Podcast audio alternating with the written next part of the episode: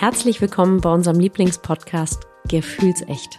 Wir sind der Podcast für alle, die Lust haben, den Teppich hochzuheben. In der nächsten Stunde laden wir euch zu uns an den Küchentisch ein und öffnen mit unserem Gast einen Safe Space, um all das zu erleben, was gefühlt werden möchte. Wir kreieren einzigartige Geschichten und stellen Fragen. Dabei wollen wir mit der Idee aufräumen, dass wir in eine winzig kleine Form passen müssen, um magisch, heilig, würdig und kraftvoll zu sein. Wir sind Kat und Cisa, zwei Frauen aus fast zwei Generationen. Cisa ist Jungsmutter, Schamanin, Tiertelepathin, Partnerin in allen lebenslangen Tänzerin und seit über 30 Jahren verheiratet. Und Katinka ist Fischefrau, Mutter von zwei Kindern, geschieden, neu liiert, ursprünglich mal Modedesign studiert und nun seit einigen Jahren in der Kreativbranche. Unsere Themen sind so vielfältig wie die Persönlichkeiten in unserer Gesellschaft.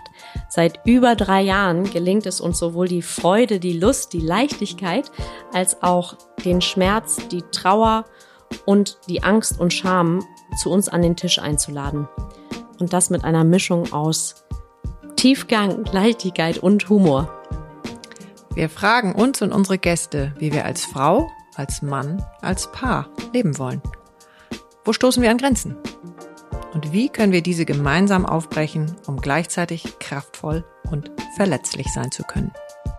Und jetzt ganz viel Spaß mit unserem heutigen Gast. Wenn, wenn jetzt ihr zu mir kämet und ich sehe, was ihr alles macht und was ihr alles schon gelernt habt äh, und wie ihr schon arbeitet, dann würde ich sagen, ja, jetzt brauchst du die Heilerlaubnis, um, sage ich mal, das vielleicht auch noch mal freier äh, auf dem Markt positionieren zu können, freier werben zu können, dass man jetzt nicht Sorge haben muss, oh je, äh, äh darf ich das jetzt eigentlich, was ich hier tue? So, das macht dich, es stärkt dir den Rücken, so, aber es macht dich in deiner Methode nicht besser mhm. ja, sondern es stärkt dir und du kriegst ein bisschen was, was ist, wenn wirklich mal ein Notfall kommt, mhm. ne, dass du weißt, wen kannst du anrufen, was kannst du tun. Das macht dich einfach stärker.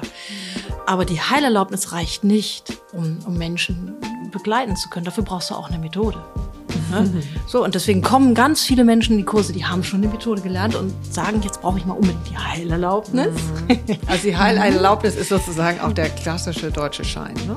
Ja, richtig. Das ist eben dieser dritte Weg in Deutschland, äh, wo man eben eine psychotherapeutische Praxis mit eröffnen darf. So, ihr Lieben, wie schön, dass ihr da seid, dass wir da sind, Katinka und ich. Juhu. Jetzt mal kurz vollzählig. Ähm, danke, dass du heute deine Küche wieder aufgemacht hast. Ja, in einem Bett von Linsen. Nicht nur das, sondern sag mal ganz kurz, was du die letzten Wochen gemacht hast.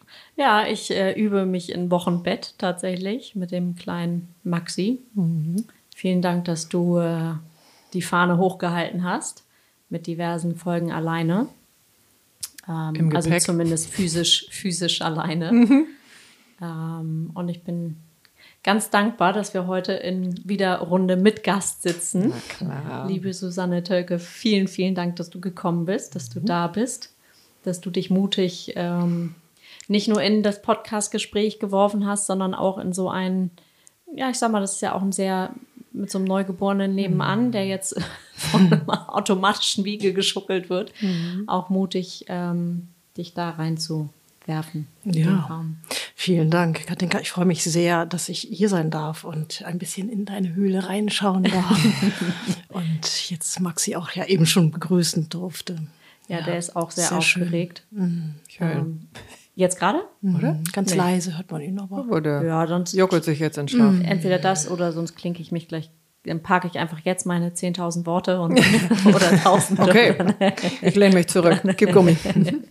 Nein, ich freue mich sehr, dass du da bist, Susanne. Wir hatten schon, ähm, ich habe dich über ähm, Michaela Barthe und mhm. Phyllis Dusenli kennengelernt. Ja, die kenne ich auch beide. Du ja. machst äh, in Hamburg und im Norden den Heilpraktikerkurs unter mhm. anderem. Wenn man mhm. sich dafür interessiert, kommt man nicht an dir vorbei. Und ich würde sagen, mit der ersten Frage klinke ich mich direkt aus und übergebe an Cesar. Yay, okay, cool. Aber schön, dass du da bist. Schön, dass wir in deiner Küche sind. Guck mal. Und jetzt müssen wir einfach nur ein bisschen mehr lachen, weil der Schnuckel schon entspannt sich. Der wollte, dass wir ein bisschen lauter werden. Hm, genau. Cool, guter Junge. Hm. Also, liebe Susanne, tausend Dank auch noch für deine zauberhaften Blumen. Also, wir sind echt gesegnet. Die hast du aus dem Garten mitgebracht. Und das ist ja schon Ende des Jahres, sagen wir Es es ist mal. November gerade und ich frage mich, wieso blühen denn Rosen noch um diese Jahreszeit? Alles so warm. Ich denke, weil es so warm ist. Ich habe mich auch gefreut, als ich heute Morgen in den Garten gegangen bin. Das ist die dritte Blüte dieses Jahr. Und sie passen hier hervorragend hin. Ja. Ganz tolle Herbstfarben. Freuen wir uns mal, dass es so ist bei all dem anderen, was ja auch dahinter ist. So, liebe Susanne, du hast jetzt für mich quasi wie so ein Gespenst dabei. Aber ein Gespenst hat ja auch was ganz Aufregendes äh, und was Geheimnisvolles und das kann man gar nicht so richtig einordnen und was macht auch ein bisschen Angst. So, und ganz viele, denke ich mal, von unseren Hörerinnen und Hörern äh, haben das alles schon absolviert, weil du bist äh, Ausbilderin für den Kleinen, vielleicht auch für den Großen Nee, für den Kleinen. für den kleinen Heilpraktiker in Hamburg. Und ich bin jetzt nicht so der mega Prüfungstyp, das ist jetzt sehr gelinde ausgedrückt. Ähm, Bist du auch nicht alleine mit. ich weiß und ich habe natürlich Freundinnen, die das auch alle schon gemacht haben. Und ich habe Freundinnen, die aber auch drei oder fünf Versuche gemacht haben. Und ich dachte mal, oh my Gott, also es ist schon fucking viel. Ja, die brauchst du nicht. Drei bis fünf Versuche. Ganz bestimmt nicht. Okay, wir lüften schon mal. Das Kleid vom Gespenst. Also, und Katinka schwärmte von Tag eins, weil du hast eine Zeit lang warst du online dabei. In dem Katinka? Kurs, wobei Ja. ich dann auch mit äh, Still- bzw. Schwangerschaftsdemenz gemerkt habe, das geht einfach irgendwie gerade gar nicht und beschlossen habe, ich schiebe das nochmal aufs nächste Jahr. Also du bist auch nicht alleine mit der mit der Aufschieberitis beziehungsweise Ich habe noch nichts Widerstand. aufgeschoben. Ja, genau. Also, und Katinka sagte vom ersten äh, Moment, glaube ich, als sie dich da auch äh, schon genossen hat, wow, die ist echt cool, die müssen wir einladen, ähm, die kann total viel, die weiß total viel und die ist ganz toll. Also, jetzt nochmal, nach langer Rede, herzlich willkommen. Ich freue mich total und freue mich auch voll, wenn wir nachher hinten, ähm, ja, wenn ich viel mehr weiß von dem, was da ist, wie du da hingekommen bist, was dein persönlicher Thrill Ja. in dem Ganzen Ja. ist. Du strahlst schon. Ja. Also, ähm, wie lange machst du das schon? Ähm, ja, erstmal vielen Dank, Katinka, ne, für dein, dein Lob. Es freut mich immer sehr. Es tut mir auch gut. Ich mache diese Ausbildungskurse oder Vorbereitungskurse seit jetzt 2006 oder 2005. Das muss im Jahreswechsel gewesen sein. Und im Grunde mache ich das Ganze eigentlich aus Versehen. Äh, Das sind die besten Sachen. ja, das ist etwas, was ich mir gar nicht wirklich überlegt habe, sondern ähm, ich bin dazu gekommen. Also ich habe damals meine eigene Praxis eröffnet. Ich habe die Heilerlaubnis selber seit 2005. Ich musste die Prüfung auch machen. Ich war damals an einer Heilpraktikerschule, die da habe ich gute Dozenten gehabt, aber es war eigentlich keine gute, für mich keine gute Vorbereitung und und ich komme erstmal schon mit Vorwissen äh, aus meinem Studium und ähm, so habe dann die Prüfung gemacht und auch beim ersten Mal bestanden. Ähm, Was hast du studiert, Susanne? ähm, ich habe Biologie studiert im Grundstudium. Ähm, da macht man viel Chemie auch und Mathe und Physik und bin dann aber damals nach Hamburg hier gekommen, weil man hier ein Studium machen kann, was sich nennt ähm, Biopsychologie, die biologischen Grundlagen des menschlichen Verhaltens, also was passiert, wenn man Kaffee trinkt oder was macht das Testosteron oder was passiert bei einer Schizophrenie im Gehirn und und ähm, genau, das war damals noch bei meiner Professorin Frau Dr. Christiansen, die ist leider mittlerweile verstorben. Und ähm, genau, und so habe ich quasi Psychologie auch im, im Nebenfach gehabt und äh, ja, genau. Dich schon früh interessiert. Ja. Für, warum sind wir so? Oder warum entsteht Krankheit? Oder Also ich glaube, die äh, hätte ich, sage ich mal, damals einen besseren NC gehabt, hätte ich wahrscheinlich gleich Psychologie studiert. Das war damals nicht so. Ich habe mich in der Schule noch nicht fürs Lernen interessiert. Das kam alles erst später. Und ähm, ich glaube über übers Biologie, ich habe schon gemerkt, ich möchte eigentlich mit Menschen arbeiten, aber ich war auch einfach noch total jung und wusste nicht so recht, wo geht's weiter. Und dann kamen persönliche Krisen und eigene Therapien und so weiter. Und naja, ihr könnt euch das vorstellen. Und so landete ich irgendwann dann in dem, was ich eigentlich machen möchte. Ja. Ich würde gerne da einmal kurz ähm, nur abbiegen, vielleicht, weil das etwas ist, was mir eigentlich, obwohl ich in dem Feld ja schon lange bin, erst in dem Kurs auch so bewusst geworden ist. Ähm, was ist genau der Heilpraktiker und was unterscheidet den von, also es gibt ja, ich weiß damals, als ich anfing, auch selber Therapie zu machen, ich hatte überhaupt keine Ahnung. Und es gibt ja Körpertherapie, mhm. es gibt mhm. Verhaltenstherapie, mhm. es gibt Tiefenpsychologie, es gibt, äh, also es gibt so viel. Mhm. Und dann kriegt Psychoanalyse und mhm. da, da, da, da, und dann kriegt man, ja, was machst du denn? Und ich so, äh, keine Ahnung. ja. Durch Glück, würde ich sagen, oder Zufall, ja. wo wir auch nur bedingt dran glauben, bin ich dann für mich an dem Richtigen gelandet und habe aber auch jetzt im Nachgang viele Sachen ausprobiert, die für mich nicht so funktioniert haben. Jetzt im Nachgang ist mir auch klar, warum. Mhm.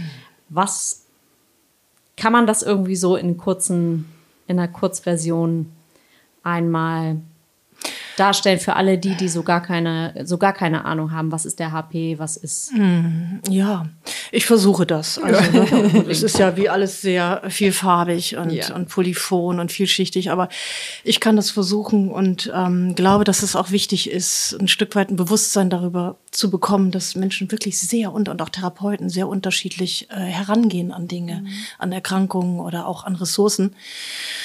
Und ähm, vielen ist das, glaube ich, nicht bewusst. Und, und der HP oder der Heilpraktiker, wie es ganz korrekt heißt, mhm. der sektorale Heilpraktiker beschränkt auf das Gebiet für Psychotherapie, der ist noch gar nicht so alt. Mhm. Den gibt's eigentlich so erst seit 1993, 94.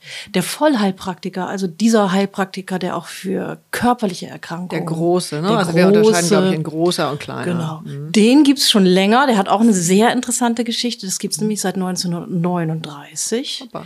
Nur mal als Stichwort, wo kommt eigentlich dieses Heilpraktikergesetz her? Aus welcher hm. Zeit? Da hm. steckt auch eine sehr spannende Geschichte. Ja, erwähnen Sie gerne kurz in ein, zwei Sätzen. Ich weiß, die hat mich auch in dem Videocall, hat die mich ja. auch sehr, da dachte ich, ja. das ist ja interessant und eigentlich auch ein bisschen äh, da geht es ja auch um viel um Schulmedizin und äh, Heilpraktik. Also genau. ne, da genau. geht es so um Abgrenzung mit dem Ärzte. Ja, richtig. So. Ne? Also der Heilpraktiker, den gibt es eben nur in Deutschland. Mm, das gibt es in anderen europäischen Ländern so nicht. Mhm. Ähm, der normale Weg, ich sage es jetzt mal, in, mhm. um, um Psychotherapie ausüben zu dürfen in Deutschland, der geht entweder übers Medizinstudium mhm. und dann hast du einen Arzt, der sich ausbilden lässt, zum Beispiel zum Facharzt für Psychiatrie oder Facharzt für psychosomatische Medizin und das Ganze dauert zehn Jahre, zwölf mit allem, was dazugehört und dann dürfen die sich in eigener Praxis eben niederlassen über einen Kassensitz oder als Freie. Mhm. So, das ist der eine Weg. Der andere Weg in Deutschland geht übers Psychologiestudium. Und ähm, das sind dann Psychologiestudenten, die dann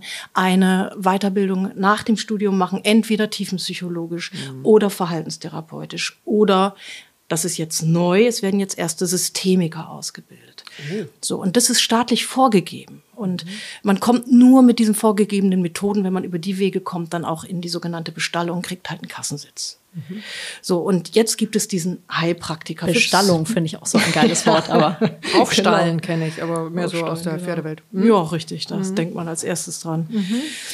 Heißt einfach, dass man einen Kassensitz bekommt und das ein Dritter mit im Bunde ist, nämlich der Staat. Mhm. Der macht Vorgaben und gibt Freiheiten und Beschränkungen. So. Wer bestimmt das eigentlich beim Staat? Weißt du das? Ähm, ja, wer ist das? Am Ende ist es die Bundesregierung, würde ich sagen. Wir haben Gesundheitsminister. Genau, Gesundheitsminister Richtig. oder da irgendwelche Gremien. Genau, also. Und je nachdem, wie die dann so drauf sind? Ja, und da ne, es ist jetzt zum Beispiel auch eine Gutachten geht gerade durch den Bundestag, weil das Heilpraktikergesetz immer wieder mal auch versucht wird zu verändern. Also man sucht neue Regelungen. Also ich glaube, die Bundesregierung äh, erlaubt uns irgendwie, aber äh, so man bekommt auch gewisse Grenzen und einen gewissen Zugang eben nicht. Ähm, das ist ja auch schon ein Dauerbrenner, ne? So genau. Ich. Also und ich nehme auch an, Mhm. Ja. Dass sich da in den kommenden Jahren etwas verändern wird, dass es zum Beispiel eine Berufsordnung geben wird, dass es mehr Regeln geben wird. Im Moment gibt es weniger Regeln. Oh. Jo. Das heißt, wir dürfen eigentlich sehr frei arbeiten, wenn wir uns an gewisse Pflichten halten. Mhm. Gut. Okay. Wo genau. kamen wir jetzt her? Wo sind wir abgebogen? Der, genau, 1939 gab mhm. es die, diesen, die, ja, ihr wisst, wer da an der Macht war. Mhm. Damals war, also dieses Heilpraktikergesetz ist vorkonstitutionell. Das ist in der Zeit entstanden, wo die damaligen Machthaber eigentlich darüber entscheiden wollten, wer darf die Heilerlaubnis oder die Heilkunde ausüben und wer nicht. Aber es ist doch trotzdem ganz spannend, dass es da entstanden ist, wo eigentlich alles andere, was jetzt irgendeine irgendeinen Hauch von Spiritualität hatte, also allein die Kirche, das müssen wir jetzt nicht in einen Pott werfen, ähm, aber es, es war ja eigentlich alles verboten. Deswegen wundert mich, dass, dass Ja. es da aufkam. Richtig, das hat mich auch erst gewundert. Haben gesagt, Warum haben Sie das entwickelt? Und das Kontrolle? Liegt, ja, das liegt daran, dass wir vorher in Deutschland eine allgemeine Kurierfreiheit hatten. Das heißt, jeder durfte heilkundlich tätig Ach sein. so. Richtig. Das gab es irgendwann in dieser Zeit, 1870 wurde das entwickelt. Da gab es Kneipp, da gab es unheimlich viel, dass die Ja. ganze Homöopathie verstand. Da gab es Ja. Freiheiten ohne Ende. Und das wollten die Nazis nicht mehr. Ah, okay, jetzt so rum. Dann habe ich es auch. Also es musste mehr So, richtig. Grenzen Und geben. ge- mehr Grenzen geben und das ist dann auch passiert. Das heißt, ihr könnt euch vorstellen, jüdische Einrichtungen wurden dann geschlossen und so weiter. Alles, was den Nazis nicht in den Kram passte, durfte auch nicht mehr tätig werden, hat die Erlaubnis nicht bekommen. Und ähm, ja, dann gab es den Krieg und dann die neue erste Bundesregierung, die sich konstituiert hat, hat dieses Gesetz drin gelassen, hat natürlich Paragraphen rausgenommen, aber ähm, ja, so ist es entstanden. Und seitdem gibt es diese Heilpraktiker. Okay. Und den kleinen, woraus hat sich dann der kleine Heilpraktiker Ähm, für genau. Psychotherapie? Es ist auch eine gute Frage. Es gab 19, irgendwann in den 1992 saß ein Diplompsychologe in so einem Heilpraktiker-Vorbereitungskurs und die, die voller, also die großen Heilpraktiker dürfen auch Psychotherapie anbieten, w- wenn sie es dann können. Was unterscheidet die? Großen und kleinen? Ähm, die großen, du lernst du alles über die Niere, über Infektionskrankheiten, alle körperlichen Erkrankungen. Äh, Inf ähm, Habe ich schon gesagt, Infektionskrankheiten. Also die, die dürfen eben körperliche Erkrankungen behandeln. Das dürfen wir nicht. Wir dürfen nur psychotherapeutisch begleiten. Und das ist der Unterschied. Und dieser Diplompsychologe, der wollte eben nur psychotherapeutisch arbeiten und hat sich gefragt, warum soll ich hier jede Darmzotte persönlich kennen? ja, und hat dann geklagt und hat Recht bekommen. Ah, und wow. seitdem gibt es dann diesen sektoralen Heilpraktiker. Und das hat sich auch weiterentwickelt. Es gibt mittlerweile einen sektoralen Heilpraktiker für Podologie, das sind die Fußpfleger. Für Physiotherapie gibt es auch einen sektoralen. Dann kamen die Ergotherapeuten und sagten, können wir nicht sowas auch für die Ergotherapie? Und dann hat der Gesetzgeber gesagt, oh, das wird uns jetzt alles hier zu viel, zu unübersichtlich, jetzt müssen wir mal irgendwas machen. So, äh, können wir das nicht laufen lassen? Okay. Und ähm, da ist jetzt im Moment einiges im Gange, wo man nicht, nicht so genau weiß, wo es hingeht. Aber der Heilpraktiker wird definitiv nicht abgeschafft. Das gibt immer mal Gerüchte, die man dann liest. Oh, dann wird es den nicht mehr geben. Und ist auch eine Frage am Anfang, muss ich jetzt diesen ganzen Aufwand, in dem Kurs erinnere ich das, muss ich jetzt diesen ganzen Aufwand machen und nächstes Jahr gibt es das nicht mehr. Richtig. Also, Richtig. Ne, Bestandsschutz ist auch garantiert für alle, die es jetzt gibt oder die jetzt ihre Prüfung machen. Das bleibt alles. Und wir gucken mal, was dabei am Ende rauskommt. Okay. Ja. Und wir waren bei den verschiedenen. Wollen wir das nochmal? ja, gerne einmal Erwähnen, kurz, weil ich fand das damals echt, ähm, und ich habe viele Freundinnen, die sagen, oh, ich würde eigentlich gerne mal Coaching machen. Und aber Coaching ist so ein breiter Begriff und im Grunde genommen scheitert es eigentlich nur daran, dass keiner weiß so richtig, was gibt's denn da eigentlich alles? Was gibt's wo? was gibt's wo und was sind die Unterschiede und ähm, ich fand, das war eine der ersten Kapitel, wo wir da mal einmal eingetaucht waren in den richtig. Heilpraktiker. Ja. Ähm, das hat mir damals sehr nochmal so, hat es mir nochmal so ganz gut, ähm, wie sagt man, erkenntlich gemacht. Ja. Ja, ich kann mal versuchen. Also es gibt einfach wahnsinnig viel. Das ist wirklich eine ganz bunte, reiche Landschaft, gerade wenn man ähm, Unterstützung sucht, Beratung, Coaching, Psychotherapie. Es gibt so unglaublich viele Möglichkeiten. Viel, also ich sag das jetzt, dann musst du es nicht sagen, aber ich weiß nicht, ob du es auch so siehst, aber es gibt auch viel Shit dazwischen. Also ich mache mal zwei Tage irgendwie eine Ausbildung, äh, im äh, was auch immer.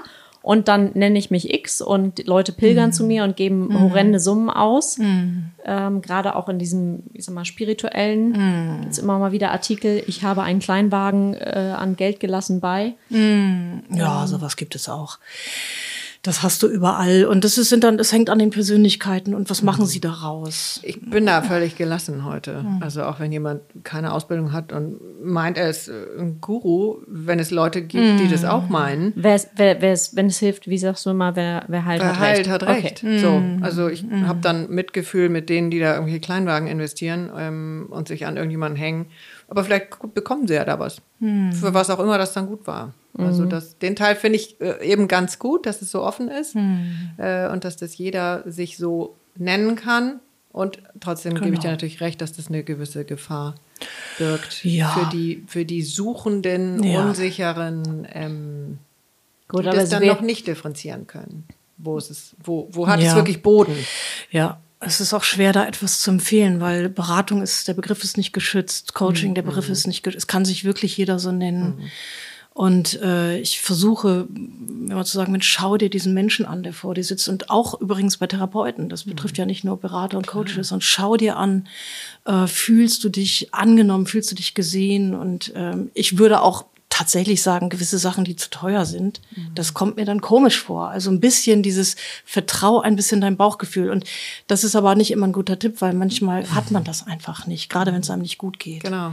Ja, und wenn dann jemand zum Beispiel damit kommt und sagt, du, ich mach dir das weg. Ja, Na, wenn ich, ja, wenn Menschen das könnten, dann wäre es schön. So, aber jeder äh, muss sich auf den Weg machen und keiner kann etwas wegzaubern.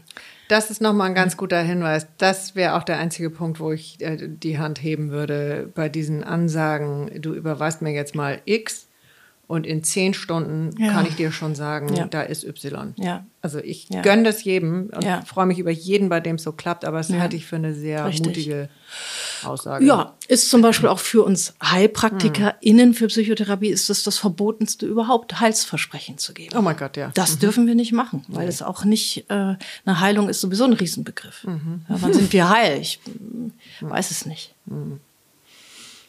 Okay. Also wir kommen nochmal ein bisschen zurück. Genau. Was ist Sorry, der Unterschied zwischen. Verhaltenstherapie und zum Beispiel Was gibt es? Was sind so die groben Psychoanalytik, Ja. ja. genau. Was gibt es? Also mh, ich versuche das mal, es gibt wirklich viel. Ja. So, und es fing alles an mit, mit äh, letzten Endes hier, zumindest in unserem Bereich, mit Sigmund Freud. So, Ja. wollen wir ihn auch einmal erwähnen. Der, dem kommen wir alle nicht vorbei. Der hat die sogenannte Psychoanalyse ja entwickelt und das ist ein sogenanntes tiefenpsychologisches Verfahren.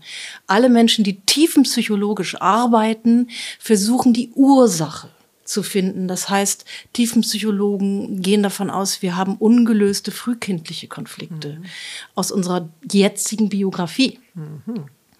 Da sind die, die Eltern, Großeltern, also Eltern schon eher noch, aber da geht es nicht um die Sippe.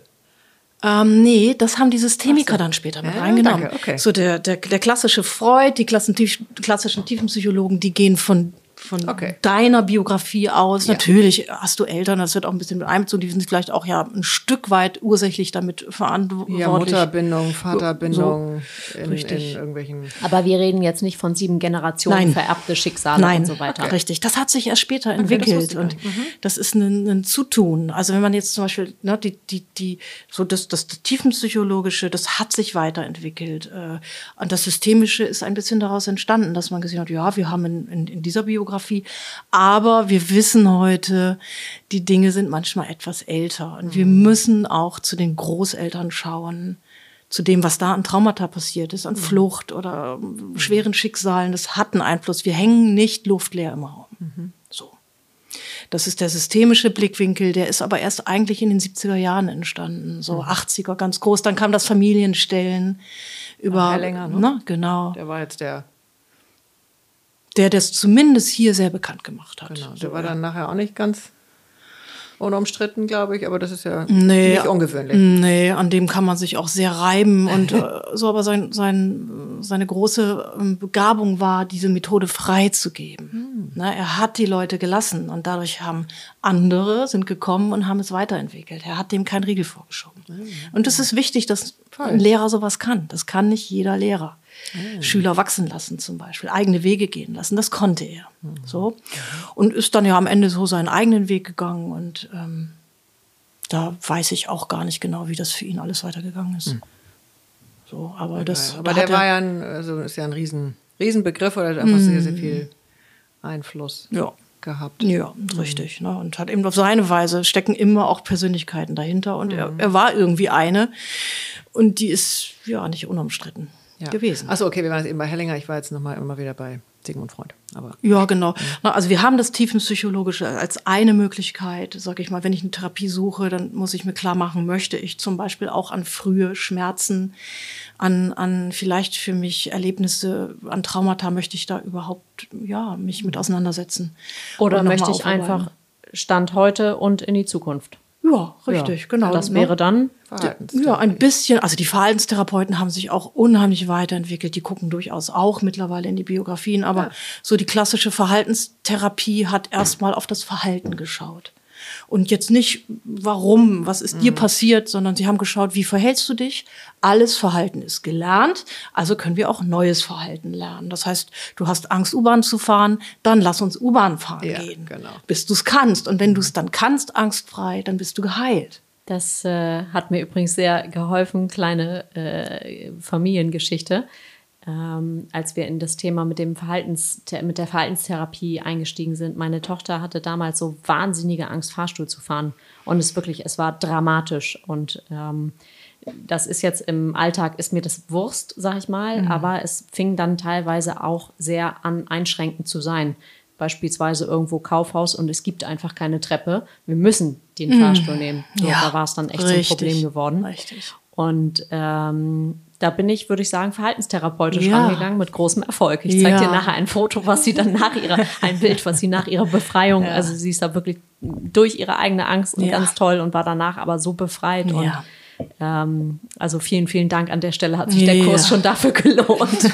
Auch wenn ich den HP noch nicht habe. Ja, es gibt manchmal so Sekundäreffekte, die sind gar nicht so schlecht. Ja. Ja, und auch nochmal, ne, die Verhaltenstherapie ist so kostbar und Ja. so wertvoll für viele Menschen. Gerade wenn wir funktionieren müssen. Ja, wir haben gewisse Ängste und wir müssen aber zum Beispiel unsere Familie ernähren, müssen arbeiten gehen. Ja, dann ist es gut, wenn jemand uns schnell wieder auf die Straße bringt. Kannst du mal ein Beispiel nennen? Ähm, nehmen wir an, du hast ähm, Angst zum Beispiel durch äh, vor, irgendwelchen Arbeitsprozessen. Hm, Ich habe das mal erlebt bei einem Mann, der zu mir kam, der sollte zwischen zwei zerstrittenen Parteien ähm, eine, wie nennt sich das, eine Vermittlung, ein Mediatoren. Mediator Dankeschön machen. Und der hat über die Verhaltenstherapie äh, sehr schnell gelernt, sich zu positionieren, Nein zu sagen, sich abzugrenzen. Und zwar nicht, indem in die Familiengeschichte reingeschaut wurde, sondern einfach durch, durch Techn- Techniken. Tatentechniken. Mhm. Richtig. Ah, ich komm, den Kurs belege ich auch nochmal bei dir. Ja, genau. Ja, oder die junge Frau, die nicht U-Bahn fahren konnte, die hatte Ängste entwickelt. Und sie musste nun aber zur Uni. Wenn man dann nicht zur Uni gehen kann, dann verliert man ein Semester, man, man kriegt keinen Anschluss. Und äh, die Verhaltenstherapeuten haben innerhalb von sechs Wochen sie das, äh, das U-Bahn-Fahren, ne, ihr dabei geholfen, dass sie es wieder kann. Und ähm, sind mit ihr U-Bahn fahren gegangen. Sie sind mit ihr auf Hamburger Dom, Achterbahn fahren, alles so Menschenmengen, ja. Und äh, das ging schnell, dass sie wieder U-Bahn fahren konnte. Und ist das, also kurz, äh, kurzer Einschub, ist irgendwie das Thema Kontrolle abgeben? Ein großes Thema sicherlich, ja. Mhm. Wahrscheinlich für uns alle, für Sie im Speziellen sicherlich auch. Ja. Also, weil das finde ich relevant, weil das gibt es doch sehr, sehr häufig. Ne? Ja. Nicht ins Flugzeug. Ja. Äh, Oh und ja. so, es gesellt sich dann, kommen wir jetzt zum, zum Thema Angst vielleicht, weil wenn du mal mit einer Angst, sage ich jetzt mal, angefangen hast oder die mit dir, ähm, dann gesellt sich gerne die nächste schon dazu und ähm, das ist äh, schwierig, also in dieser Abwärtsspirale. Genau. Ähm, weil dann gehst du Absolut. irgendwann gar nicht mehr einkaufen und bestellst nur noch und sitzt zu Hause und verschanzt dich. Ja. sozusagen. Ja, und da die Leute rauszuholen und, sag ich mal, zu merken, dir passiert nichts, wenn du die Kontrolle abgibst. Natürlich, du hast Angst und die schicken dich dann auch durch die Angst durch und dann merkst du, ja, das dauert eine Stunde und dann wird es besser und du erlebst, okay, ich sterb gar nicht, wenn ich die Kontrolle abgebe. Ja, sie schauen aber nicht, warum hast du kein Urvertrauen? Wo kommt es her, dass du dich nicht getragen fühlst, dass du ähm, ja, dich nicht, nicht abgeben kannst ans Leben. So, das, ne, das wären die zwei Richtungen. Ja, und die Systemiker würden dann vielleicht schauen, was ist deinen Großeltern passiert? Warum? Ne, was ist vielleicht in der Generation an schweren Traumata? Und so kann man so unterschiedlich an die Dinge rangehen. Und das macht es wahnsinnig spannend. Du kannst über den Körper rangehen, an, an Ängste gerade. Ja, es gibt ja auch tolle Methoden, um das körperlich ähm, sich anzuschauen und über der körperliche Ebene zu arbeiten. Und äh, Was kannst du da denn nennen? Also es gibt ja einmal diese tiefenpsychologische Körpertherapie, da kenne ich mich jetzt ein bisschen aus und Mm. Ja. würde sagen, also ich weiß gar nicht, was ich, wo ich stehen würde, wenn ich das nicht gemacht hätte. Ja. Punkt. So, Ja. also ich bin größter Fan. ja. Äh, aber was gibt es noch? Das ist zum Beispiel die eine Richtung. Auch da in dem Feld gibt es ganz viel. Es gibt die ähm, Biodynamiker, die auch, ich weiß nicht, ob du sowas gemacht hast oder äh, gelernt hast, die gehen auch über Körpergefühle ähm, und versuchen es im Körper zu lösen. Und jetzt mittlerweile ganz modern sind die Klopftechniken. Mhm. Das ist zum Beispiel das EFT oder mhm. das äh, ähm, nach dem Herrn Bohne. Ich komme gerade ja, nicht ich drauf. Ich komme gerade auch nicht drauf, aber ich habe auch ein, äh, heißt denn das noch?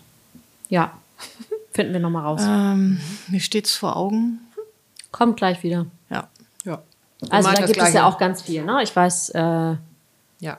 Also äh, genau, PEP heißt das, prozessorientierte Psychotherapie, irgendwie so PEP nach Dr. Bohne ja. und andere. Da gibt es auch den Herrn Gallo ne, mit seiner energetischen Psychotherapie. Und das ist einfach spannend, weil die über die Meridiane, über Körperenergien mhm. und natürlich über viel mehr. ja. So, aber das, ja. Wo bist du denn für dich? Du ähm, praktizierst ja auch. Mhm. Ähm, wo bist du für dich hängen geblieben? In welcher Richtung?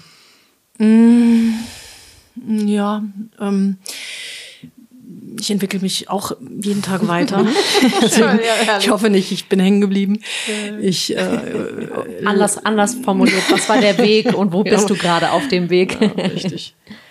ähm, also die erste Psychotherapie-Methode, die ich gelernt habe, war die Logotherapie nach mhm. Viktor Frank. Mhm. Das hat nichts mit der Logopädie ich zu weiß, tun. Ja, hatten wir auch schon hier. Mhm. Genau, die Logotherapie, also sinnzentrierte Psychotherapie nach Viktor Frankl. Mhm. Das war 2002 bis 2005. Das, ganz, ganz toll. Viktor äh, Frankl hat ja diesen einen Satz gesagt, zwischen Reiz und Reaktion ja. gibt es einen Moment und in dem Moment liegt die ja. Freiheit ja. Der Entscheidung. Mhm. Müsste man, müsste ich mir eigentlich jeden Tag sagen, dann wäre vieles so viel einfacher. glaub, also guter, guter Mann, der, der Frankel. Ja, in der Theorie toll. Ja. Mhm. Richtig, manchmal hat man die Freiheit nicht, aber wenn man sie hat, ist es ganz, ganz kostbar. Mhm. mhm. So, und er hat sehr nach dem Sinn, ne? also er hat gesagt, das Menschlichste, was wir haben, ist nach Sinn zu fragen. Mhm. Und äh, er war lange im Konzentrationslager, hat es überlebt, hat dort sein tolles Buch geschrieben, kennt das trotzdem Ja mhm. zum Leben fragen, äh, sagen. So, also das war die erste Methode. Dann habe ich ähm, noch eine Persönlichkeitsbildungsmethode hinten dran gehängt. Äh, und zwar gelernt habe ich, das möchte ich auch erwähnen, dass die, ich habe nicht die klassische Logotherapie gelernt, sondern gelernt bei Dr. Uwe Böschemeyer. Mhm. Auch wirklich ein unglaublich wichtiger Lehrer in meinem Leben. Der hat die Wertimagination entwickelt. Mhm. Uwe Böschemeyer, also Viktor Frankl hat sehr, nehmen wir mal den Wert Mut. Wir können über Mut sprechen und das hilft uns schon. Und, und Böschemeyer war, sagte aber, wie können wir Mut spüren? Und ähm, der Dr. Böschemeyer sagte, das ist wie, wenn wir darüber reden, dann, dann ist das wie eine Kirche von außen anschauen. Das ist schon wunderschön. Aber wenn wir es fühlen, dann stehen wir in der Kirche und die Sonne scheint rein und wir sehen dieses unglaublich, diesen schönen Raum, können ihn fühlen. Und er hat eine ganz eigene Methode entwickelt, ähm, die sehr besonders ist und nach wie vor, das ist wirklich das, wo ich hängen geblieben bin. Mhm. So kann ich schon sagen. Die arbeitet mit inneren Bildern, mit sogenannten Wertgestalten. Ich finde die auch ganz, wenn ich einmal kurz da mhm. rein darf, die äh, ich habe ja auch eine Wertgestalt im Wohnzimmer hängen von, von äh, meiner Freundin und auch Podcast-Gast Phyllis Dusendi. Oh ja, die, die hat ja, richtig, ähm, genau. Und die, die Wertimagination, ja. die hat mich durch eine echt schwierige Zeit getragen, weil das, gut, nun bin ich auch äh, Fische und habe sicherlich eine sehr bunte Vorstellungskraft, aber diese, diese ähm, Bilder im Kopf zu entwickeln, das ist so tragend für mich ja. gewesen und so schön. Ja. Das ist fast wie, ja. ist eigentlich eine Realität auch. Ja. So. Ja. Ja. Ja, schön, dass du das erlebt hast. Und man muss es auch erleben. Es ist eine Erlebnismethode. Es ist sehr schwer, darüber äh, zu sprechen und zu merken, wie kraftvoll das ist. Ja. Und dass es einen Bereich in uns berührt. Ja der auch bleibt und der mhm. tragend ist. Mhm. Mhm. Aber da mischt sich, glaube ich, eben im besten Sinne so viel heute, weil äh, auch eine Meditation, äh, ja, also so viele Richtungen arbeiten mit diesen inneren Bildern. Also das ja. Ja. ist aber immer wieder total phänomenal oh, zu richtig. sehen, wie dann Leute das zusammengebracht haben mhm. oder wie sie das so formuliert haben, mhm. dass es gangbar und, und machbar wird mhm. und Leute wie so einen roten Faden dann bekommen. Das finde ich einfach phänomenal. Mhm. Da freue ich mich ja. so. Ja, ja, ist ganz, ganz spannend. Auch die Arbeit mit inneren Bildern ist so vielfältig. Mhm. Und die Wertimagination nach Büschelmeier ist eben ein sehr eigener, sehr selbstbestimmter Weg ins Unbewusste. Mhm. Das ist, glaube ich, das Besondere an der Wertimagination. Ja, mhm. sehr hilfreich. Mhm. Nichtsdestotrotz habe ich irgendwann mhm. gemerkt, ja, die Familie ist auch wichtig und unsere mhm. Ahnen sind auch wichtig. Mhm. Ja, kam ich zu Carola von Bismarck, auch eine wichtige Lehrerin für mich, und äh, Laszlo Matjasowski, genau. Das ist eine dreijährige systemische Familienaufstellungsausbildung ähm, gewesen, von der ich persönlich auch wahnsinnig profitiert habe. Von Carola von Bismarck oder der? Beide, mhm. alle. Da waren auch noch andere Lehrer, Gunilaila Baxa, auch so eine Wahnsinnslehrerin. Es gibt so tolle Menschen, von denen ich gelernt habe. Mhm. Aber ich finde es schön, wenn du die mal nennst. Also weil ich ja immer das Gefühl habe, die also viele suchen. Mm. Ne? Und dann kannst mm. du dir einen Wolf suchen im Netz. Mm. Und ich finde das Wichtigste immer. Naja, gut, also erstmal kannst du dir keinen Wolf suchen auf unserer Website, auf, unser, auf unserem Instagram-Account, wo da, tolle Leute sind. Das stimmt. Und ich finde aber eben diese persönlichen Empfehlungen, so. logisch haben wir das mm, auch, Absolut. aber finde ich einfach super wichtig. Ich glaube, ich bin nirgendwo hingegangen äh, wo ich nicht vorher von irgendjemandem ja. Mein Gefühl habe, das ist, das, cool. fällt, das fällt nach oben mit den Leuten, die, also ich sage es jetzt mal so, das, das Feld nach oben wird recht dünn. Also mhm. es, man mhm. kommt über, wenn man sich ein bisschen mehr damit beschäftigt, man stolpert immer über dieselben mhm. Leute mhm. und es sind, ähm, es gibt eben im einem Bereich sehr, sehr viel, die mhm. vieles anbieten und mhm. vieles können und ähm, ich sag mal, nach oben hin wird die Luft dünn. Also nennen gerne ein paar, wenn dir.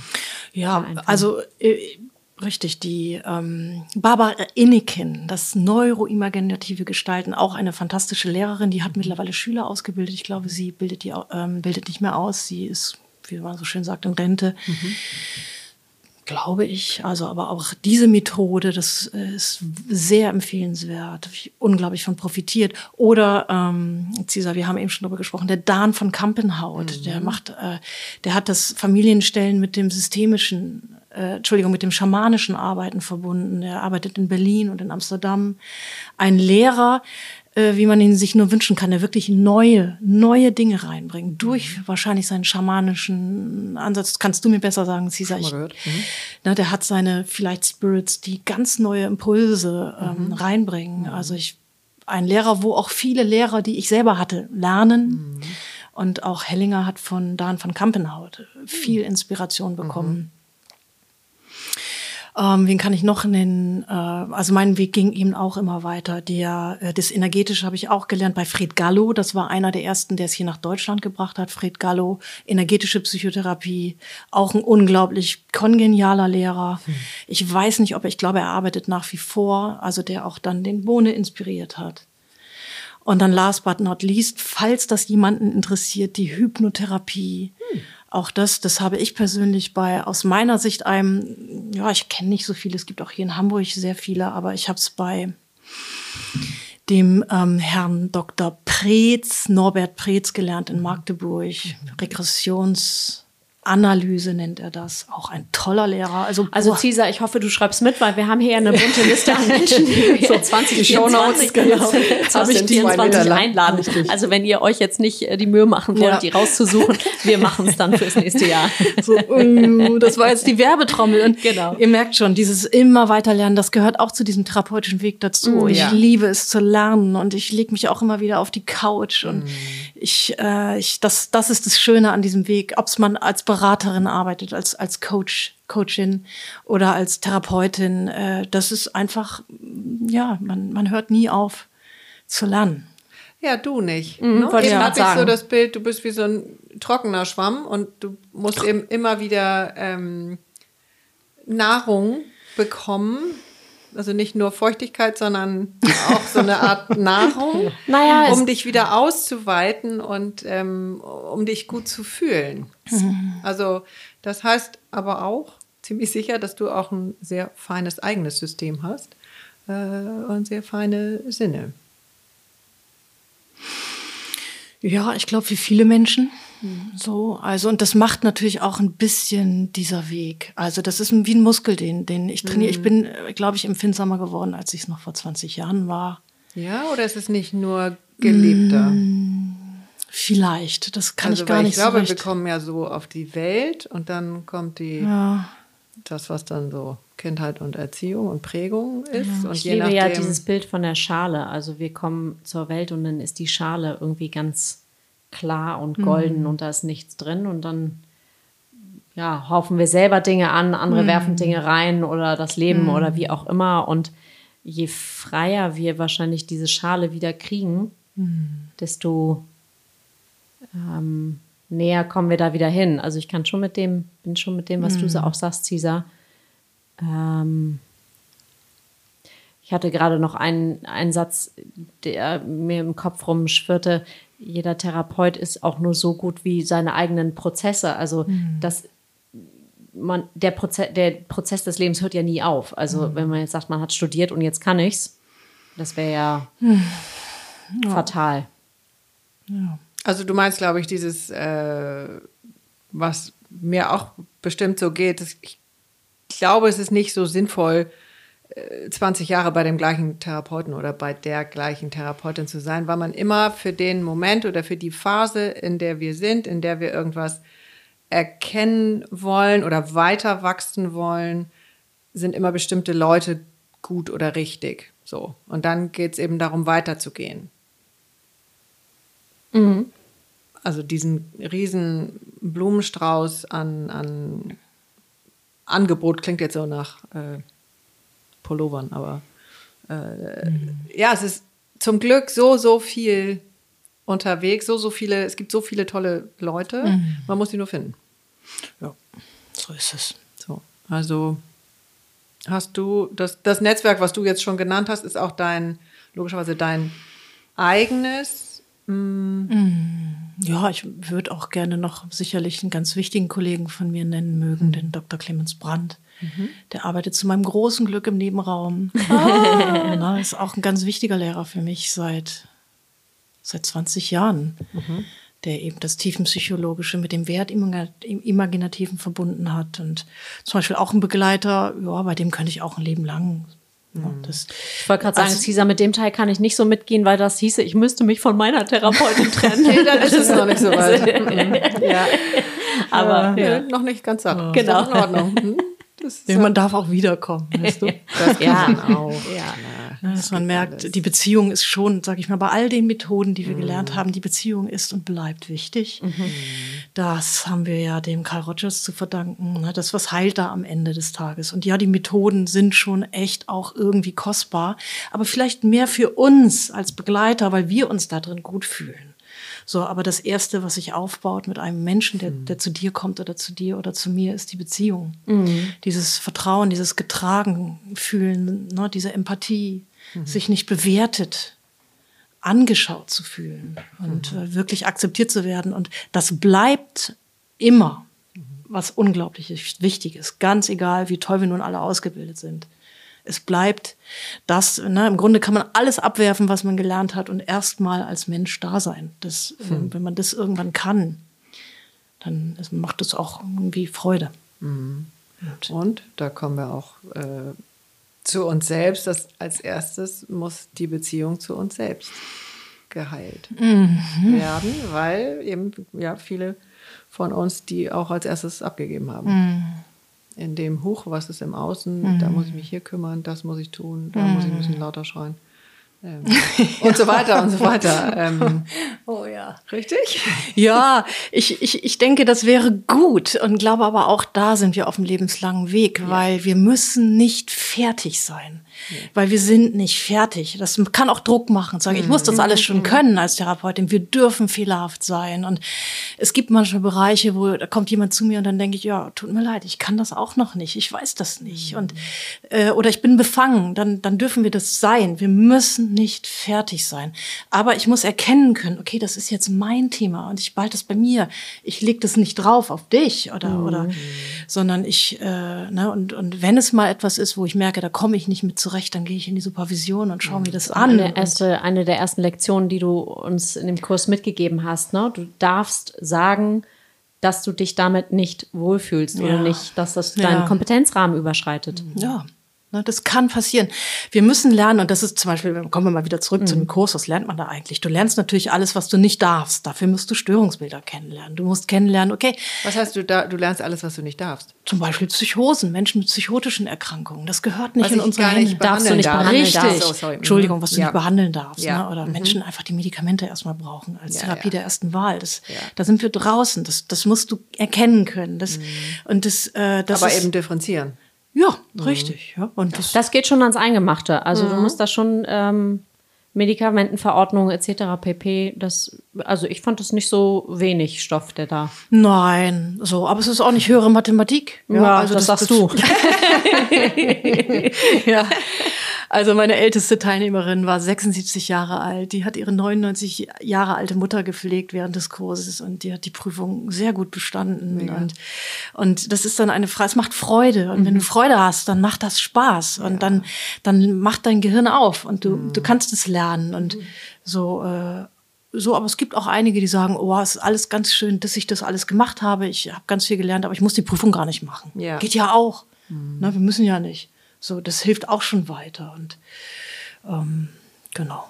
Mhm. Na, und dann lernst du halt, was du, was du nicht darfst und ein bisschen das zu erkennen und ja, und dann vielleicht auch ein Stück weit einschätzen zu können, was kann man einfach nicht. Wir können, müssen nicht alles können. Und was will man eben auch nicht, das, was du eben gesagt mhm. hast, Katinka. Ja. Ich möchte nicht unbedingt alles, hm, weil es mich vielleicht überfordert. Mhm. Kann ich es auch nicht und dann darf ich es eigentlich auch nicht.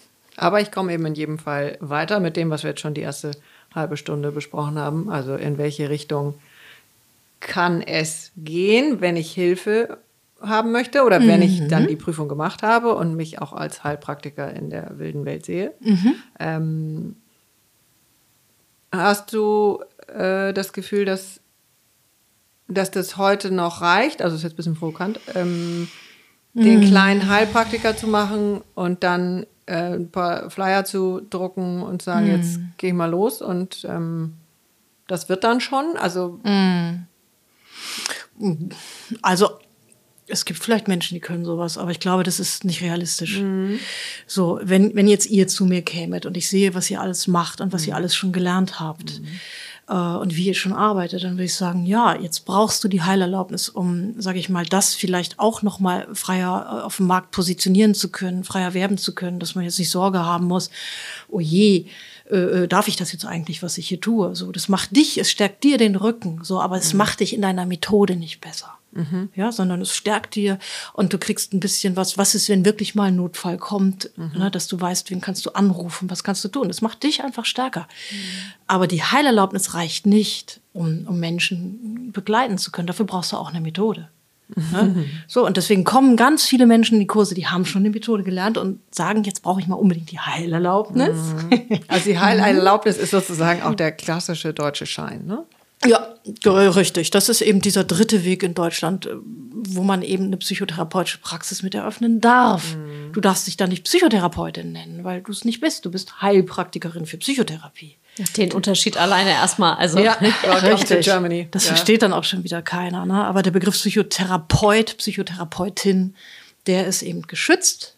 Und ich finde auch zu Recht, ähm, so, ja. dass man weiß, okay, die sind dafür und die dafür und du eben dafür. Vielleicht zum Beispiel, um andere Methoden anbieten mhm. zu können und auch zu dürfen, die eben so ein niedergelassener Kassenpsychotherapeut nicht anbieten kann. Zum Beispiel das mhm. Familienaufstellen. So, es macht einfach kaum ein niedergelassener. Psychotherapeut oder Psychotherapeutin. Mhm. So, und dafür ist das schon irgendwie auch, ja, ja, so ist es halt einfach. Ja, ist ja auch okay. Also eine gewisse Ordnung hat ja noch nie geschadet. Nee, richtig. So, so. Genau. Aber jetzt nur mit der Heilerlaubnis würde ich mich nicht niederlassen. Und ich glaube, es funktioniert auch nicht. Mhm. Weil du einfach merkst, dir fehlt dann was. Du musst schon auch eine Methode lernen. Mhm. Mit der, ne, du kann, man kann mit den Leuten um die Alster spazieren gehen. So. Aber mhm. ja, ne, wir haben eine Methodenfreiheit. Mhm. So, aber du merkst dann, dass es dich schnell überfordert. Wir müssen ja auch mhm. auf uns achten. Und wenn wir da gar nicht so richtig Handwerkszeug haben, kann es auch sein, dass wir die Praxis aufmachen und die Flyer haben und sie dann auch schnell wieder zumachen, weil wir merken, mhm. wow, es mhm. überfordert mich eigentlich. Das ist aber noch ein super wichtiger Hinweis, finde ich. Ähm, was passiert mit der Überforderung? Also, oder wie schnell kann ich da hinkommen? Weil die meisten starten vielleicht äh, aus besten Wissen, Gewissen, Gefühl von, wow, hier kann ich was lernen, dann äh, kann ich in der alternativen Medizin, nenne ich das jetzt mal ganz pauschal, mhm. äh, kann ich irgendwie was reißen, ich kann den Leuten helfen, etc. So, und dann kommt aber der, die Realität. Ne? Wie mhm. ist das? Sich dann den ganzen Tag mit den und den Sachen zu beschäftigen und mhm. eben wenig auch äh, mhm. mit dem Themen, bei denen die Sonne aufgeht. Mhm. Ja. Das ist auch zumindest ein Punkt, der zur Überforderung führen ja. kann. Ne? Ja, richtig. Abgesehen von den anderen Sachen, die du jetzt beschrieben hast, das ist auch fachlich, dass du da auch an deine Grenzen genau. kommen kannst. Richtig. Ich glaube, wenn man nicht so ein extremer Einzelgänger ist, äh, die, die meisten Menschen, die ich kenne, die gut arbeiten, die bilden sich ständig weiter mhm. vor, die haben ein Netzwerk, Kolleginnen. Mhm. Ähm, man unterstützt sich, äh, man holt sich Rat und ähm, das sind dann auch die Menschen in unserem Bereich, die weiterempfohlen werden. Und, und wenn du da alleine sitzt, ja, dann kann es auch sein, dass du merkst, naja, erstmal hat auch niemand auf mich gewartet. Sowas muss auch wachsen. Genau. Und mhm. das ist natürlich das größte Glück, wenn es organisch wachsen kann und darf. Mhm. Und du jetzt nicht vielleicht gleich mit Sachen mh, konfrontiert wirst, die du gar nicht tragen kannst. Mhm. So. Und ich glaube, dass die meisten in, als uns, also wir, die HeilpraktikerInnen für Psychotherapie, die wachsen eigentlich langsam. Und die meisten haben auch schon ein gewisses Alter, das muss man auch sagen. Ja. Dieser Heilpraktiker ist nicht der steile Karriereweg. Na, die, ich war ganz lange als Dozentin die jüngste in meinen Kursen. Jetzt mhm. bin ich 50, jetzt ist das nicht mehr so. Mhm. Aber die meisten, die kommen, sind eigentlich über 40. So kommen genau. über eigene Biografien. Das macht man irgendwie nicht mit 20. Man darf es übrigens auch erst ab 25 machen. Mhm. Ähm, das heißt, viele kommen auch schon ein Stück weit gereift und haben auch schon so Ideen, was sie damit wollen. Mhm. Ja. Und hast du das auch schon äh, gehabt in, äh, bei Sch Schülern, Schülerinnen, äh, dass du während der Ausbildung schon dachtest, na, weiß ich nicht, ob das jetzt das ganz Richtige ist oder ob du jetzt so ganz richtig bist? Hm. Also ich will gar, kein, gar keine hm. Bewertung oder ein Urteil oder so, aber ich gehe davon aus, dass du ein feines Gefühl auch hast für die hm. Menschen, die da ja jetzt, glaube ich, auch durch Corona lange ähm, nur remote hm. Hm. äh, lernen wollten? Hm. Ja, ist eine gute Frage. Ähm, das gibt es schon auch, mhm. so dass ich denke, hm, ist das nun das Richtige mhm. für diese Menschen? Das ist aber so, dass ich mir das nicht hundertprozentig äh, erlauben kann, das zu beurteilen, weil ich weiß nicht, es wäre dann vielleicht nicht so für mich der richtige Mensch, aber vielleicht für jemand anders. Mhm. Und, und die Erfahrung oder meine Erfahrung ist, dass es sich eigentlich ganz gut ähm, von alleine so zurechtfindet. Mhm. Ähm, weil weiß ich nicht so. Ja, du hast da das Wort Vertrauen ist kommt bei mir irgendwie. Du hast da so ein Vertrauen, dass der ja. der oder diejenige bei dir im Kurs ist und das hat irgendwie einen Sinn und der muss sich dir nicht unbedingt erschließen, aber mhm. vielleicht äh, jemandem anders. Mhm. Ja, das kann so sein und ich versuche einfach das mitzugeben, alles rauszugeben, was ich zu geben habe. Mhm. Und was jemand damit dann macht, das liegt nicht in meiner Kontrolle. Und nee, ob nee. jemand dann die Prüfung macht, ob jemand gut arbeiten wird, mhm. ne, das kann man auch von, von Medizinstudenten nicht wirklich sagen am Ende des Tages. Das kann man auch von Psychologiestudenten nicht wirklich mhm. sagen. Ne, da mhm. haben wir auf einer anderen Ebene das gleiche Problem. Und es, mhm. es gibt auch in der äh, auf der Ebene eben Menschen, die gut arbeiten und die vielleicht gar nicht so, wo ich auch denken würde, mh, hm, ja, das wäre jetzt nicht so meins. Nee, aber das ist ja auch eine Definitionssache, mhm. was ist gutes Arbe gut arbeiten. Mhm. Genau. So, also Richtig. ich finde auch Richtig. immer so dieses, ja. wenn du Klienten hast und die können in ihre Prozesse gehen, du kannst da irgendwie einen sicheren Raum halten, schon mal gut. Mhm. Und ich finde, das kam ja auch, also wenn ich das nochmal einmal kurz reingeben darf, öfter im Kurs, du gibst wahnsinnig viel rein. Also mhm. über die, ich finde, du gibst über die Maßen viel mhm. in den Kurs rein. Sag mal, was du genau mhm. meinst. Ja, einfach, ähm, also wir, ich bin ja virtuell dabei gewesen, manche sind auch in Präsenz. ähm, ich kann das gar nicht so, ich versuch's mal, aber möglicherweise stocher ich da auch in den Worten. Ähm, also einmal hältst du ja den, den Raum für alle, die da mhm. sind. Da, ich hatte auch das Gefühl, viele kommen auch erstmal mit vielen ich sag mal, eigenen Themen auch mit rein. Dafür hältst du den Rahmen und du bist Ansprechperson. Also du grenzt dich irgendwie auch ab, aber du bist auch ähm, für jeden irgendwie da und auch über die über den Kurs hinaus irgendwie da. Also mhm. ob du jetzt anbietest, okay, jeder kann den Kurs auch nachholen, wenn das irgendwie mal ausfällt. Das ist so der, ich sag mal der logistische oder wie nennt man den organisatorische mhm. Rahmen und darüber hinaus habe ich auch das Gefühl, dass mh, mm, ja, du gibst sehr viel mehr irgendwie rein. Es ist nur ein Gefühl, es ist sehr mhm. schwammig. Du gibst irgendwie oh. viel mehr rein als jetzt jemand, der sich einfach da hinsetzt und seine ja. Informationen, sag ich mal, abrattert. Ja, nee, richtig. So. Also, ähm, ich glaube, dass ich weiß, was du meinst. Äh, du bist mit Herz dabei und mit ja. irgendwie Leidenschaft oder, oder irgendwie, äh, ich das ist vielleicht dem Stillen geschuldet, dass ich da so in den. Worten ja. rumstoche. Muss ja nicht entschuldigen. Ja. ja. Ist doch schön. Mm, ich glaube, ich weiß auch, woran das liegt, Katinka. Das liegt nämlich am allermeisten an den Teilnehmerinnen. Mhm. Ich fange so einen Kurs an und dann denke ich auch manchmal, oh, jetzt weiß ich ja 16 Abende oder 16 Vormittage und dann bin ich auch aufgeregt.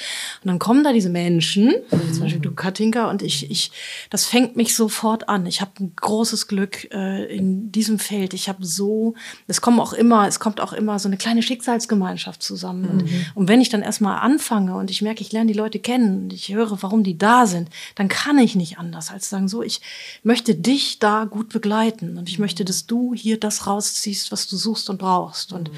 und dann macht mir das tatsächlich auch immer noch Spaß. Man könnte sagen, ich mache das ja ungefähr das gefühlt 70. Mal so ein Kurs. Und das wiederholt sich ja auch. Ne? Es kommen manchmal auch Leute zweimal. Dann sage ich ja, und nicht, dass du dich langweilst, weil es geht dann ja wieder von vorne los. Aber es ist immer neu und es macht einfach wirklich Freude und ich habe dann ganz großes Glück, weil ähm, ich ja auch durch die Teilnehmer immer weiter lerne. Dann kommen so kluge Fragen, dann kann ich die nicht beantworten. Dann weiß ich nicht, muss ich sagen, muss ich nachgucken. Und ich lerne mit jedem Kurs dazu und werde da einfach beschenkt. So, und ich glaube, so kommt das im, im gegenseitig. Und wenn du dann da bist, dann möchte ich gerne auch, dass du die Prüfung schaffst. also ist ja klar. Also Cesar, vielleicht ja. nehmen wir nächstes Jahr beide gemeinsam einen neuen Anlauf. Und sag mal, jetzt tauchte gerade der Schwamm noch mal vor meinem inneren Auge auf. Du hast ihn auch benannt. Wo, ja, mhm. woher kommt der denn? Also war der schon, war das schon immer? Hattest du das schon als Kind oder hat sich das irgendwie so mit, du sagtest in der Schule war es nicht so da, vielleicht ein bisschen verschütteter? Mhm. Ja, das ist eine gute Frage. Ich glaube, ähm, die, woher kommt, ich glaube, diese wirkliche Begeisterung kam oder dieser Schwamm kam erst, als ich gemerkt habe, jetzt habe ich das gefunden, was ich machen möchte. Ah. Das, ich habe da dann, da dann wirklich eine Leidenschaft. Ich, und das kam dann vielleicht so mit Mitte 20, Anfang 30. Ich habe damals auch eine eigene Therapie gemacht. Das ging mir auch eben überhaupt nicht gut. Und mhm. das hat auch mit meiner Biografie zu tun. Mhm. Und, und, äh, und gelernt habe ich nicht, weil ich einfach keinen Schreibtisch zu Hause hatte. Und ich bin nach Hause gekommen, ich habe meine Schultasche in die Ecke geworfen und ich hatte damals ein, ein Pferd und eine beste Freundin. Und dann bin ich bis zum Abend da draußen gewesen. Und dann, das, das, das, da, ich glaube, dass ich da noch sehr viel von zehre. So. Und ja, dann habe ich schon auch mein Abitur gemacht, aber gelernt, ich, ich kann mich nicht erinnern daran, dass ich mal am Schreibtisch saß. Und das kam erst später so, dass ich merkte, wie toll das ist zu lernen. Ne, ich habe auch wenig gelesen. Ich habe Kinderbücher nachgeholt mit Mitte 20. Da habe ich die Rote Zora gelesen, weil ich ja. vielleicht auch da viel nicht gehabt habe, äh, als ich klein war und dachte, boah, was man alles Tolles lernen kann. Und ich glaube, so kam das dann, dass ich auch merke, mhm. dass das weiß ich noch nicht. Und na, dass ich da auch wachsen möchte und, und auch gemerkt habe, dass ich das kann. Mhm. Ja, das ist ja ein wichtiger Punkt, ne? Mhm. Also, weil da kommen wir wieder zu dem Thema äh, Hilfe, so viele Prüfungen und ich kann das nicht. Also das, was in der Schulzeit schon ja. passiert und äh, gestempelt wird, ja. Ähm, ja. du solltest nicht sprechen.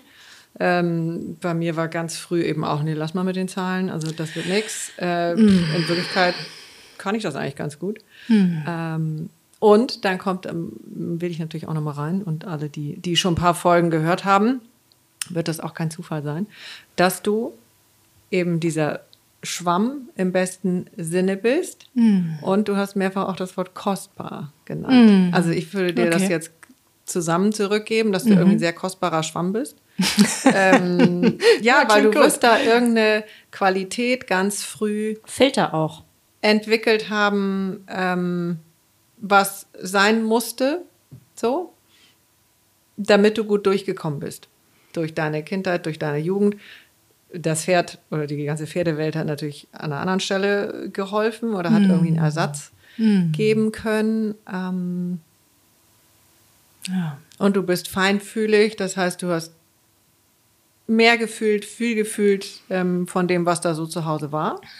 Und hast dann schon früh deinen eigenen Weg daraus gefunden und dich dann ähm, ja, deiner Qualität gewidmet.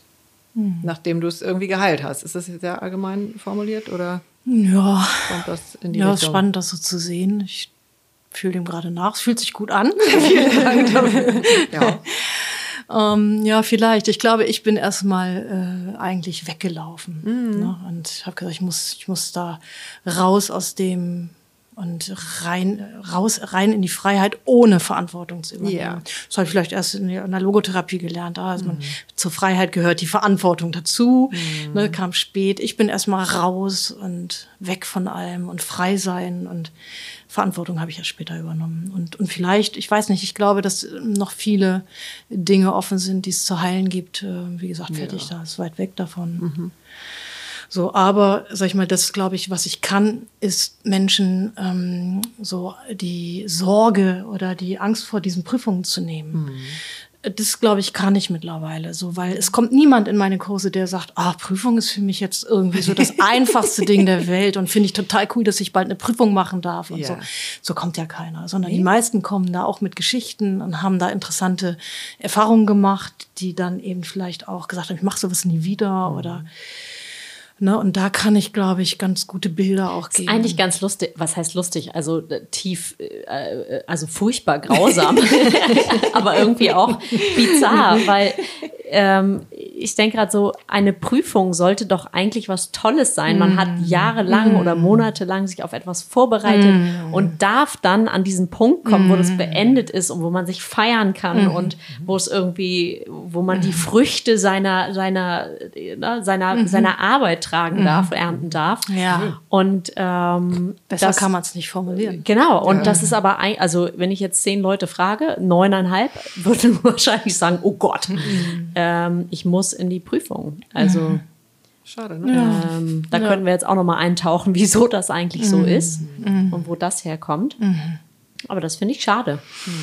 Ja, das ist auch schade, zumal dann am Ende die meisten wirklich eine ganz tolle Prüfungserfahrung haben. Und du hast auch gesagt, und so what, wenn du sie nicht schaffst, dann machst Gehst du sie noch halt mal noch hin. Kein Ja. Problem.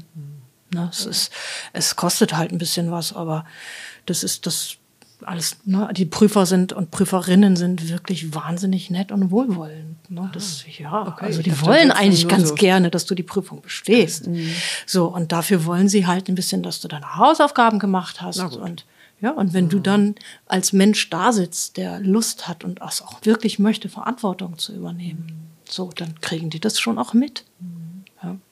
So, die meisten haben ja eher Angst vor der mündlichen Prüfung. Es gibt ja vorher eine schriftliche.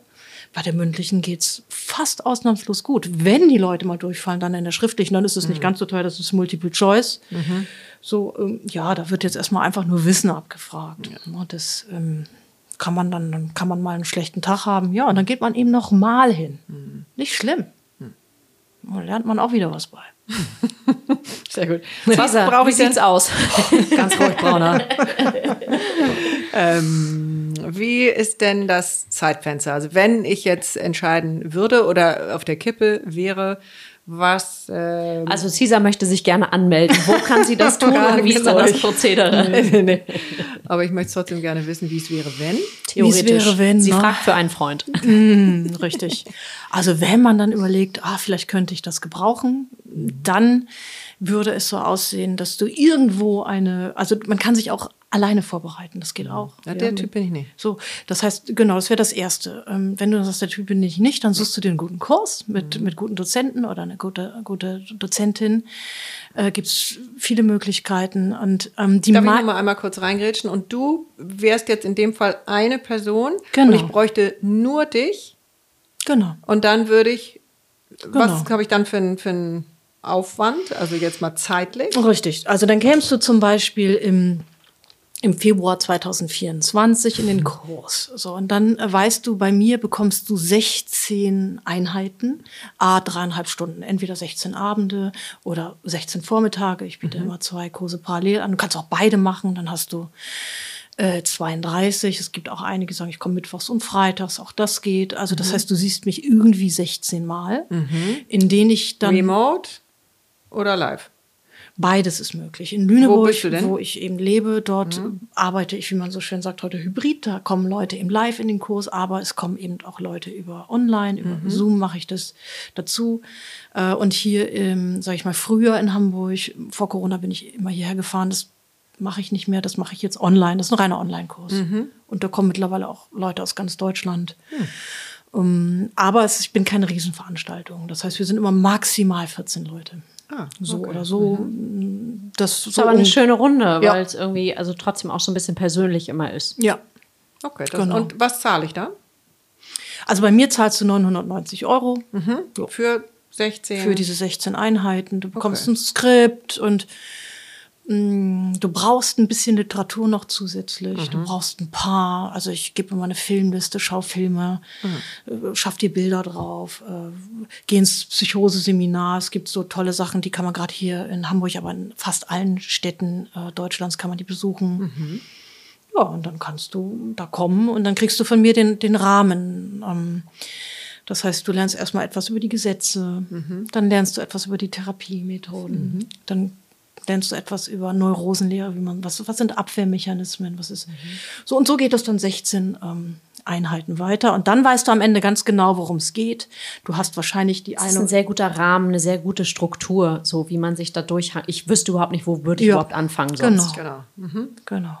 Und Richtig. wie viel, das ist natürlich wahrscheinlich gar nicht zu beantworten, aber was muss ich Lernen. zeitlich mhm. aufwenden. Jetzt ist jeder ein unterschiedlicher Lerntyp. Mhm. Ähm, mhm. Schwer über einen Kamm zu scheren mhm. wahrscheinlich. Mhm. Aber du machst das schon so viele Jahre. Mhm.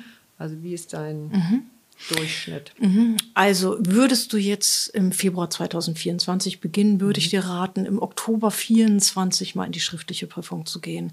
Und anmelden muss man sich immer so bis Juni, je nach Bundesland manchmal auch Juli. Und dann weißt du, ob du das machen möchtest oder mhm. ob du warten möchtest bis zum Frühjahr. Mhm. 25. Äh, das heißt, diese Prüfungen sind immer zweimal im Jahr, einmal im März und einmal im Oktober. Mhm. Und du musst selber ein Gefühl dafür bekommen, wie schnell möchtest du das, wie, wie geht das bei dir rein, äh, wann möchtest du die Prüfung machen. Und die allermeisten gehen dann innerhalb eines halben Jahres, aber ungefähr die Hälfte. Und die andere Hälfte nimmt sich ein Jahr Zeit. Mhm. Was bedeutet, man lernt ungefähr am Anfang ein, zwei Stunden die Woche und kurz vor der Prüfung wird es ein bisschen knackiger. So dann. Ein, zwei Stunden die Woche? Ja. So erstmal, um reinzukommen. Ja, du musst man das Lernen wieder lernen. Dann gibt es eine Einheit, das ist jetzt neu, ne, wo mhm, ich gesagt habe, so, ja. Oh, das biete ich dann zusätzlich an. Dann treffen wir uns dann, wie kann man gut lernen? Da gibt es ja auch. Ja, das finde ich schon relevant. Also das ja. stelle ich gerade fest. Ja. Ähm, bei meiner äh, Tochter geht es jetzt so darum, auf welche Schule geht die irgendwann. Das ist noch weit weg, aber trotzdem. Und tausche mich dann mit Freundinnen aus und ähm, da fiel neulich der Satz, es gibt nicht viele Schulen, die den Kindern richtig beibringen zu lernen. Mm. So viele mm. Schulen erwarten, dass das so ein Automatismus ist und wir als Eltern irgendwie auch. Und mm. ich habe das nie gelernt. Wie mm. lerne ich eigentlich? Mm. Richtig. Ja, und auch damit bist du nicht alleine. Ich würde sagen, das ist flächendeckend. So. Ja. Dass das äh, ein großes Fragezeichen bleiben kann im Laufe des Lebens, je nach Anspruch auch, was ich ja lernen möchte. Also ich würde sagen, ich bin eine zutiefst Lernende Mhm. Äh, ja. Ne, das bin ich ganz sicher. Aber jetzt lacht ihr alle, äh, muss ich deswegen eine Prüfung haben? Nö, also Nö. die mündliche finde ich leicht, das weiß ich natürlich. Hm. Ähm, naja, das ist auch, also vieles jetzt, denke ich, gerade da im Flur hängen, äh, hängt das halbe Alphabet, nee, das hm. ganze Alphabet in Groß- und Kleinbuchstaben. Hm, Hab ich schon gesehen. Ja, die Kinder lernen heute spielerisch, was ich eine hm. total tolle Weiterentwicklung hm, finde. Also die großen Buchstaben hängen da fest, die kleinen verteilen wir in der Wohnung und dann muss der kleine Erstklässler bei uns muss dann die kleinen einsammeln und zu den großen zuordnen. Ja. So, und dadurch lernen die das total super. Ja. Hat's das, also ich würde auch spielerisch lernen, aber also Ja, gut, da könnten wir jetzt nochmal, das ist eine neue Folge, da müssen wir irgendwann anders eintauchen. Ja, Wie lerne ich? Richtig, da gibt's so tolle Möglichkeiten. Und ich glaube, so die, ähm, die Grund, das Erste, was ich machen würde, zu gucken, was bist du überhaupt für ein Lerntyp? Ne, das weiß ich nicht, ob das an Schulen mittlerweile Keine gemacht Ahnung. wird. Ne, Bist du also- visuell, bist du auditiv, bist du kinästhetisch? Und das erstmal rauszufinden, wie lernst du überhaupt? Ist das wie auch Teil deines, deines Kurses da in diesem Segment? Ja, also durch die Fragen. Das haben ja wirklich alle TeilnehmerInnen haben diese Frage, wie lerne ich und so. Deswegen, ich habe es jetzt mit eingebaut. zu sagen, so, lass uns gucken. Und ich kann da, ich bin keine Lerntherapeutin, aber kenne ich eine gute ähm, äh, Frau, die jetzt ein tolles Buch geschrieben hat. Ich weiß gerade nicht den Namen der Frau und auch nicht das Buch, habe ich gelesen. Der Wahnsinn, dieses Buch, auch gerade für Kinder. Ja. Da habe ich mich dann selber dran inspiriert und na, wieder was uns, gelernt. Schickst du uns im Nachgang, packen wir dann in die, Ja, schreiben wir in gerne. die Shownotes. Ja, sehr gerne. Die hat auch einen Instagram-Kanal, habe ich glaube ich schon gesagt. Die macht's richtig gerade mit Kindern. Ah, also, die kenne ich, der folge ich auch. Jo, wie heißt sie? Keine Ähm, Ahnung. Von so Stange, braune Haare? Eine französischer Name. Ich weiß nicht, wie sie mit irgendwie, äh, die hat einen französischen. Also Cesar lernt visuell auf jeden Fall. ja, genau. Tatsächlich, aber ich, schön. ich, Ja. ich gucke die Sachen nicht mehr an, aber ich freue mich über die. Ja, So. ja, die ist gut. Ja. Aber stimmt trotzdem. Also gebe ich, hin- gebe ich nachher rein. Ja. Muss ich einmal nachschauen. Ich hab, tut mir leid. Oh, An die tolle Frau. Ich habe deinen Namen vergessen. Egal, gut, Ja. wir schreiben das rein. Ja. Wir waren beim, wie, wie läuft das mit dem Kurs, also Anmeldung und so Genau. weiter. Es ja, gibt aber viele das habe ich schon durchgeholt. Institute. Am Ende geht man in die Prüfung. Ja, genau. Ja, du musst unheimlich viel einreichen für die Anmeldung. Ich sage immer, wenn du es schaffst, dich anzumelden, dann schaffst du auch die Prüfung. Ah, okay, dann fasst doch das nochmal in zwei Sätzen zusammen. Naja, du musst deine Geburtsurkunde und das Schulabgangszeugnis und ein Führungszeugnis und, Und ein Gesundheitszeugnis. Schufa-Eintrag? Ja, äh, Schufa glaube ich nicht, aber du darfst nicht vorbestraft sein. Führungszeugnis. Lebenslauf. Richtig, Lebenslauf, ähm, na, oh, Heiratsurkunde, wenn du einen anderen Namen hast. Also man muss ein bisschen was ranschaffen. Und äh, ja, so kompliziert ist es dann auch nicht, aber Okay. An der Stelle, glaube ich, sehr deutsch. Abitur und Hochschulstudium? Nee, ähm, brauchst du nicht. Ähm, Die Voraussetzung per erster Durchführungsverordnung ist, dass du mindestens einen abgeschlossenen Volksschulabschluss, Hauptschule. Mhm. ist es heute Hauptschule. Muss Nee, mindestens heute 25 ist es noch anders, glaube ich. Ja? Ja, muss ich passen. ja, ich auch. Okay, egal. Gut, Hm, weiß ich nicht. Man muss 25 Jahre alt sein, mindestens. klappt ja alles. Mhm. Sehr schön. Haben wir was ausgelassen? Also ich nicht. Bin auf jeden Fall, was ich vorher schon gehofft hatte, bin tausendmal schlauer als vorher. Würde jetzt mal sagen, das Gespenst ist. Wo findet man dich, Susanne? Hallo, darf ich kurz ausreden? Sorry. Hm, Du meinst jetzt äh, im Internet? Ja. Ja, im Internet, da kann man mich googeln. Da findet man mich normalerweise so da. Ich mehrere ähm, Websites unter meinem Namen. Und Heilpraktikerkurse für Psychotherapie. Lüneburg. Relativ einfach, glaube ich, zu finden. Cesar, dein Gespenst ist weg. Ja, ist auf jeden Fall eher so klein. Also sitzt hier so neben dem Becher und lächelt und macht irgendwie Witze. Also gut. Vielen Das riecht gut. Was befeuern wir? Wo möchtest du Energie reingeben? Das ist jetzt eine Frage an mich. Ja. Ähm, darf das auch privater Natur sein? In meinen Wasserschaden zu Hause, bitte. ja. Und abgesehen vom Wasserschaden? naja, möglichst die Kraft dieser Arbeit so lange wie möglich zu machen, weiter wachsen zu dürfen, gesund zu bleiben. Was wünschst du dir für deine Kurse? So, ja, äh, offene, lebendige Teilnehmerinnen, Männer, Frauen. Mm, Leute, da bin ich ehrlich gesagt relativ wunschlos glücklich. Das muss ich jetzt mal so sagen, weil das einfach äh, spricht sich weiter und dann kommen. Da habe ich gar nicht so viele Wünsche dran. Möge es weiterlaufen. Das wäre, es kann sein, dass der Gesetzgeber irgendwann sagt, so läuft das jetzt nicht mehr, es wird jetzt ein Studium, dann kann ich das so nicht mehr machen. So, möge es noch ein wenig weitergehen. Mhm. Und mögen so. die Gespenster vielleicht auch klein werden ja, bleiben bei den ja, Teilnehmern. Genau. Aber mögen sie kleiner und kleiner werden. Dankeschön. Ja. Susanne Tölke war bei uns. Ja, vielen Dank euch. Dankeschön.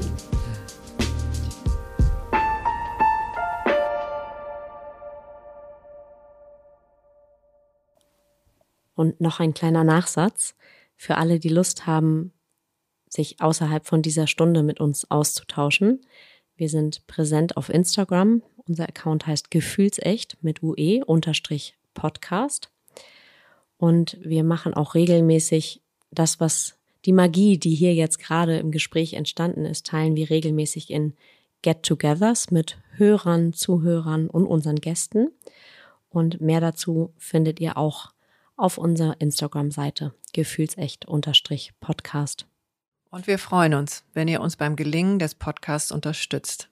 Dafür haben wir euch ein PayPal-Konto eingerichtet mit dem Namen Gefühlsecht mit UE.